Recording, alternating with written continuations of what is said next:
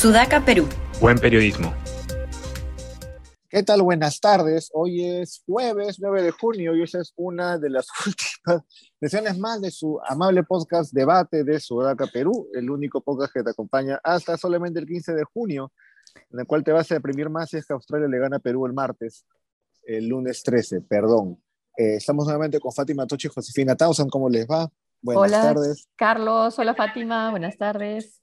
Hola, ¿qué tal? Ya saben que nos pueden escribir a nosotros para eh, colaborar con lo que siga de programa después. No tenemos auspiciadores, aceptan, en fin, cualquier ayuda. Y hablando de, gente que, que, se va, el presidente Castillo se fue a Estados Unidos, a, a la cumbre de Organización de Estados Americanos. Eh, fue con su esposa, Lilia Paredes, la primera dama. Y ha recibido, ¿no? Apanado a todos lados. Por una parte acaba su alocución con una frase que lo más probable es que el presidente no la haya escrito, este, pero aquel que la haya escrito debió saber su origen, que es América para los americanos. ¿no?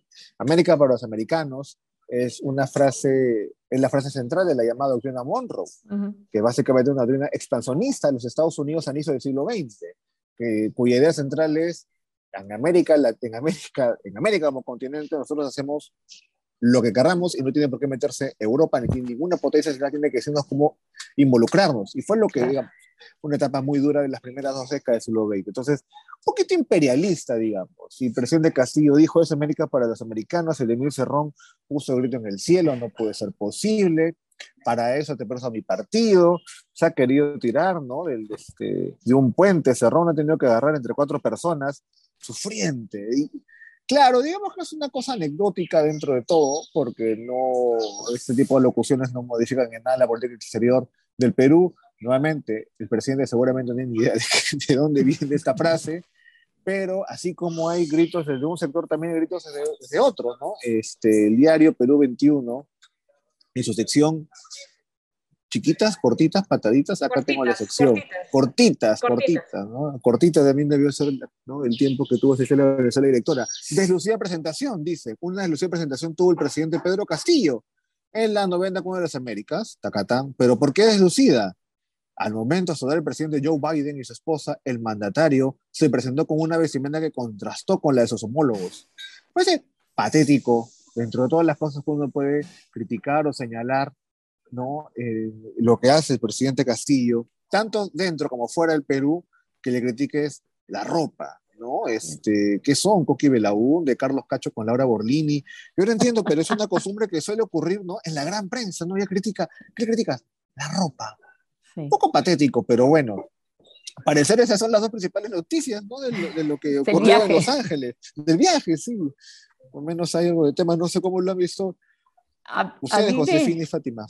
Bueno, eh, eh, el tema de, la ropa, ¿no? Entonces también lo iban a criticar si se ponía ese saco que se pone generalmente, que lo comparan con el saco que usa Evo Morales, ¿no? Ahora hizo un, saco más bien tradicional y también lo, critican, ¿no? Y lo que además me sorprende de Perú 21 es que no se fijen más bien que fue el, temor con Pedro Castillo era el tema del comunismo y que nuestro país se esté alineado a, a, Venezuela, ¿no? Así empezó, ¿cómo era? Así empezó Venezuela bueno, así, Venezuela. Eso, eso, eso, eso. Así, así Venezuela, Bueno, en este caso no parece, ¿no? Y va con la línea que hemos estado viendo de que la Cancillería tiene un, camino aparte desde que salió este, el señor Béjar, ¿no? Y, y, claro, él no ha hecho lo que ha hecho México de dejar de ir porque no han invitado a Cuba, ni a Venezuela, ni a Nicaragua. O sea, no ha manifestado su protesta, ni siquiera ha amenazado con ir. Lo que estaba en duda era que fuera, por ejemplo, Aníbal, eh, Aníbal Fernández, de, Alberto Fernández, perdón, de la Argentina. Y, pero en el caso del Perú, nunca hubo esa posibilidad que no fuera.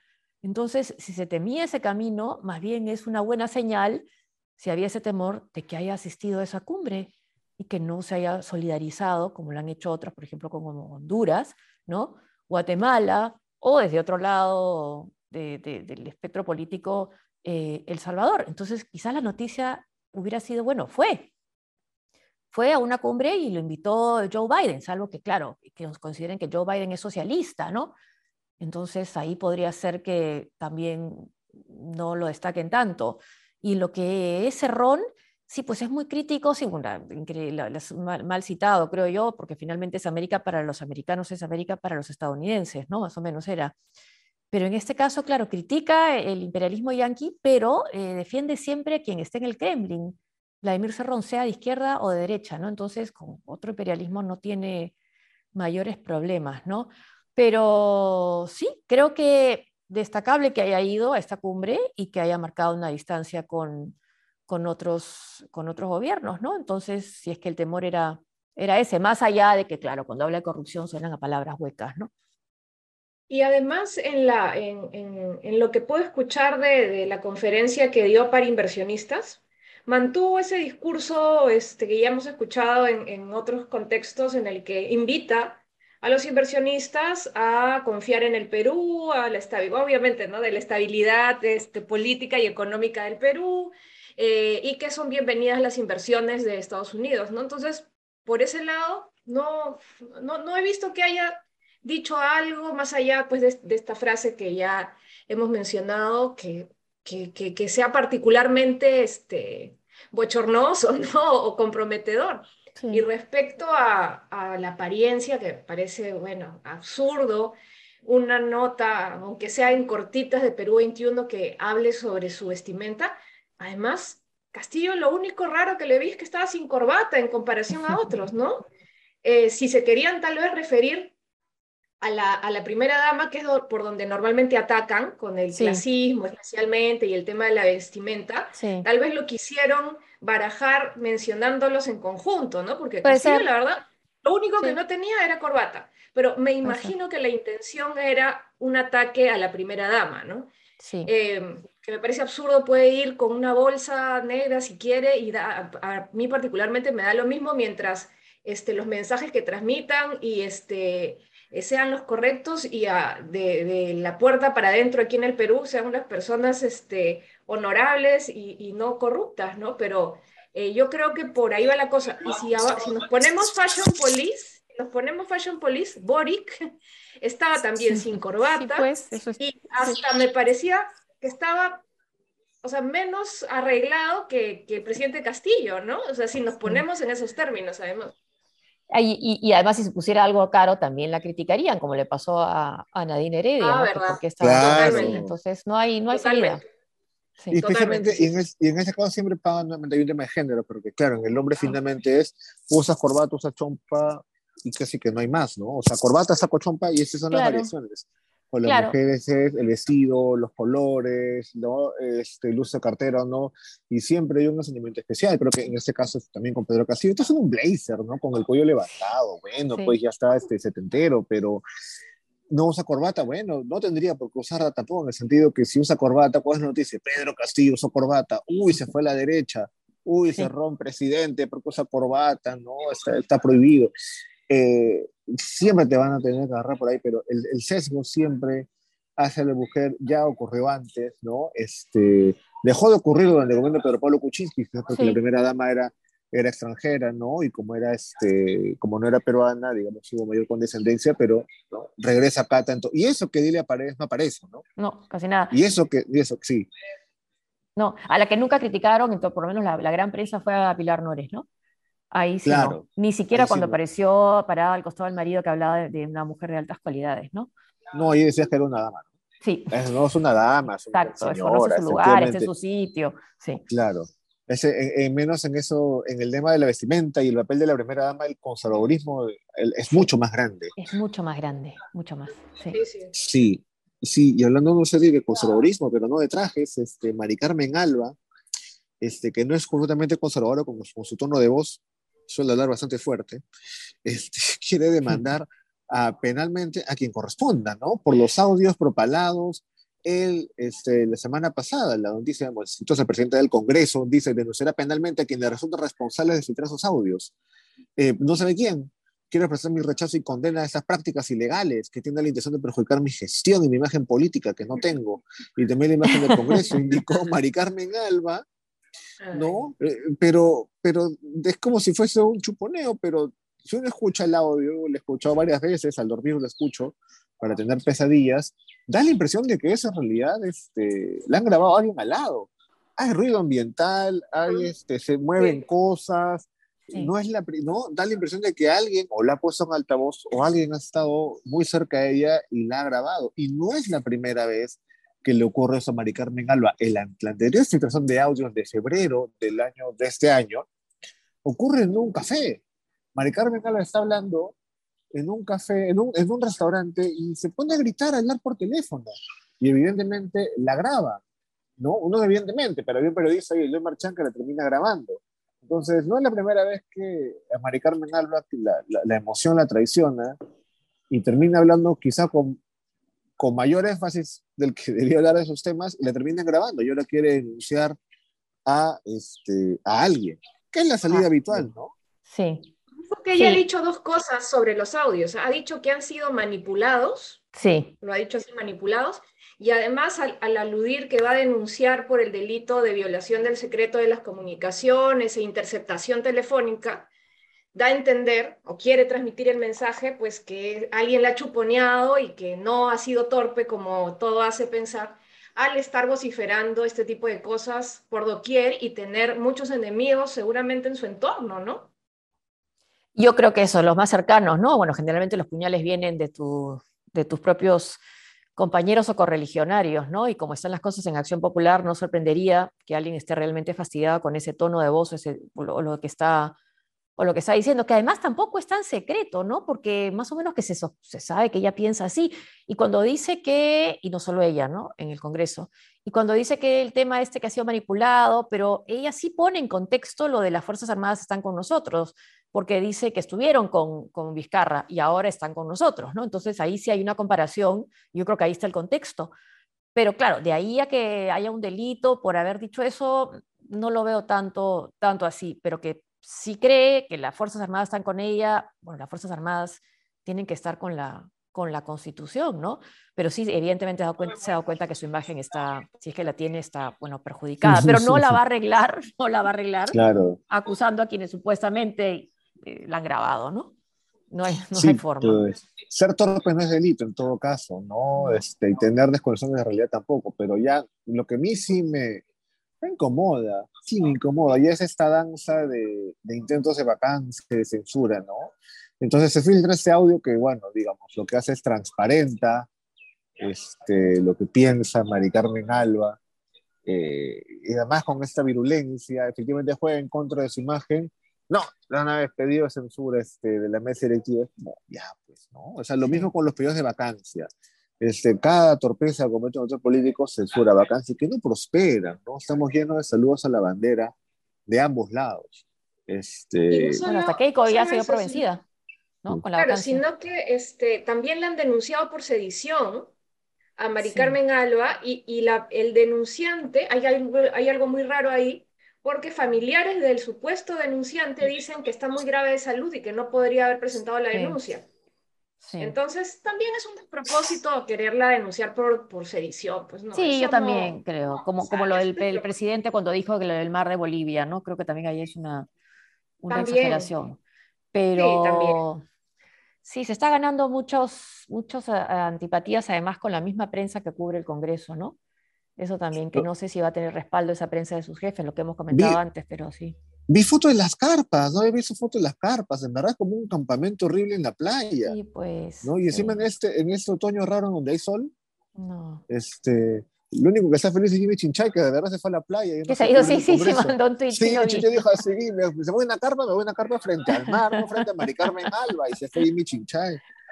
Sí. Ahora, eso, eso, de la vacancia, yo creo que lo, que lo de Keiko, ya hasta Keiko se ha dado por vencida de, no poder conseguir los votos, pero eh, no se oye Keiko, ¿no? Desde su bancada. Sí, pues apareció, eh, como comentamos, el anteayer en Trujillo pidiendo adelanto de elecciones. Siguen, ¿no? Siguen en Trujillo. Eh, este, a ver, estoy buscando sus. Pidiendo ahora que el presidente dé la cara acusándolo de protección de la cara. Sí, bueno, sí, en su caso se aplica y así dio la cara, pero en el caso del, papá está buscando un prófugo, lo que nos acordamos de un presidente buscando un prófugo era patético, ¿no? Una caricatura, ¿no? Una burla de Fujimori buscando Montesinos. En Cieneguilla, claro, ¿no? Montado encima, ¿no? De esa camioneta señalando, por allá, por allá. Ridículo, y con, y, con falso operativo, y con toda la prensa cubriéndolo. Sí, Yo recuerdo más horas, minutos de minutos de ese falso operativo cuando Montesinos ya no estaba. No, no, y con un falso fiscal, ¿no? Sí. Claro, imagínense. Y, y, y, como comentábamos eh, antes de iniciar, ¿no? El colmo que se, que se considere ya un valor, no fugarse, ¿no? Cuando el estándar es la fuga, es un valor no fugarse, ¿no? Y, comerte de la cárcel si es necesario. No fugarte o suicidarte, ¿no? También. Sí, sí. Claro, hay una diferencia también que, creo que Keiko, aunque ahora, ahora, que lo pensaba en el caso de Keiko, ni siquiera no le oportunidad de fugarse, ¿no? Porque saliendo de la fiscalía la agarran. O sea, ni siquiera es como pudo correr, era como, ¿qué, amigo? Yo no tengo plata, ¿no? O sea, me, quieres, yo no tengo, no, seguramente quería que era alguien que le quería, les, había cuidado del carro. No, señora, somos la fiscalía, o sea, somos de la policía. Pero Keiko no, eh, tenía, una, tenía mucho que perder si escapaba, ¿no? Si fugaba o escapaba, tenía mucho que perder políticamente. Juan Silva, ¿qué pierde escapando? Bruno Pacheco, ¿no? Ah, o sea, esto es como, no tiene nada que perder porque eso es como lo máximo que van a conseguir políticamente, me refiero, y tienen que perder pues sus ingresos, su libertad, pero políticamente no tienen absolutamente nada que, por eso se pueden fugar también. Keiko creo que también no, digamos, el valor era como su pellejo, ¿no? Y su ambición de ser presidenta, que además tristemente casi lo logra. Pero creo que ahí también se explica esa, ese, ese, dar la cara de Keiko. Y, y sí tiene que perder el presidente Castillo también, si es que llegan, eh, ¿no? Tendría que perder si es que llegan a capturar a, a estas personas que han estado tan cerca a él, ¿no? Oye, pero, pero ya ahorita yo creo que está perdiendo. No sé si vieron la carta de Juan Silva donde dice, por favor, este, ya no requiero la escolta. es, prácticamente el señor estaba diciendo, hola, me voy a fugar. No me sigan, por favor. No me sigan. Increíble. Increíble. Increíble. Sí. Y hablando del presidente Castillo, este, una revelación de Christopher Acosta, también conocido como Servando Periodístico, de Punto Final, revela efectivamente junto con su equipo de investigación de Latina que las entradas de cortesía en el IPD que Mari Carmen Alba había utilizado también para llevar a la gente, digamos, de la mesa directiva del Congreso, la utilizó, este, el, digamos, en todo caso, la presidencia de la República para llevar a los congresistas de los niños, los congresistas de, acción, de, Acción Popular acusados de este, en fin, intervenir para licitaciones con esposas e hijos. e hijos. Fueron en el palco presidencial para ver el Perú-Paraguay. Yo también quiero ser parte de los niños, ¿no? Si van a dar el estadio, yo también quiero ser. Y estar en el palco presidencial. Claro, son Raúl, Raúl Doroteo Carbajo, Jorge Luis Flores Ancachi y Jack Darwin Espinosa Vargas. Ellos tres estuvieron en el palco presidencial. señoras e hijos, ¿cómo se habrán portado de bien estos niños que les dieron su premio? Sí, no, qué bien. Yo, yo, pues. deseo, así, así yo también quiero ¿no? ser un niño también que me al estadio. sí, ¿no? Para hablar de cercanía al poder, digamos, este, a ese punto, ¿no? Que le es el palco presidencial. Casi que no se escapa nadie. Claro, y, ahí, este, como, como bien dijo Christopher Acosta, claro, se venía buscando un nexo entre los niños y el presidente de manera directa, porque todo así indicar que, el, trato directo era con el, con el eh, ministro Silva, pero ahora ya por lo menos de tres tienes un vínculo directo, ¿no? Que lo muestra esta invitación al palco presidencial. A tanto así que algunos congresistas he visto de la bancada magisterial han dicho, eh, bueno, pues, no, no, se pueden penalizar las amistades, ¿no? Tener amistades, simpatías con ciertas personas. Entonces ya ya se está aceptando una cercanía especial con estos congresistas. Ni a Cerrón no han invitado al palco, ¿no? Oye, ni a los de la bancada magisterial, qué vergüenza, no, claro. ¿no? Nada, ni a no, Cerrón, a Sigrid, a los niños. No, lo que va a hacer es dar feriados a todos, ahora sí. El, lunes, sí, señor Tafur, no feriado, por favor, el lunes. ¿Cómo vamos a grabar las cuatro? es imposible. No, sí, yo también, está empezando eso así, ya hablamos, señor Tafur, no me ve el lunes, no me va a ver usted. Y, finalmente, feriado. Y finalmente el lunes, perdón, para terminar el programa, el lunes, minuto 19, este, hay tregua finalmente en las Bambas, ¿no? Este, Después de 51 días de paro, hay 30 días de tregua en este, en este enfrentamiento entre las comunidades y la minera Las Bambas. Informa Marcelo Rocharum, leo textual su tweet, Las Bambas ha aceptado la entrega propuesta por las comunidades iba a uno, retomar el transporte de cobre a partir de mañana, tregua por 30 días, y dos, no va a construir el nuevo Tajo Chalcoama mientras dure la tregua. Este, bueno, digamos, alguna noticia bueno dentro de todo lo malo, al menos hay una tregua en las Bambas, en una tregua en la cual, digamos, no sé cuánto ha hecho el Estado, pero todas las declaraciones iban a que estaban sobrepasados, ¿no? Las autoridades públicas básicamente dan a entender, no sabemos qué hacer con este entuerto, ayúdennos, por favor. Eso da la impresión cuando hablaban los ministros y el propio presidente del Consejo de Ministros. pero al menos hay tregua.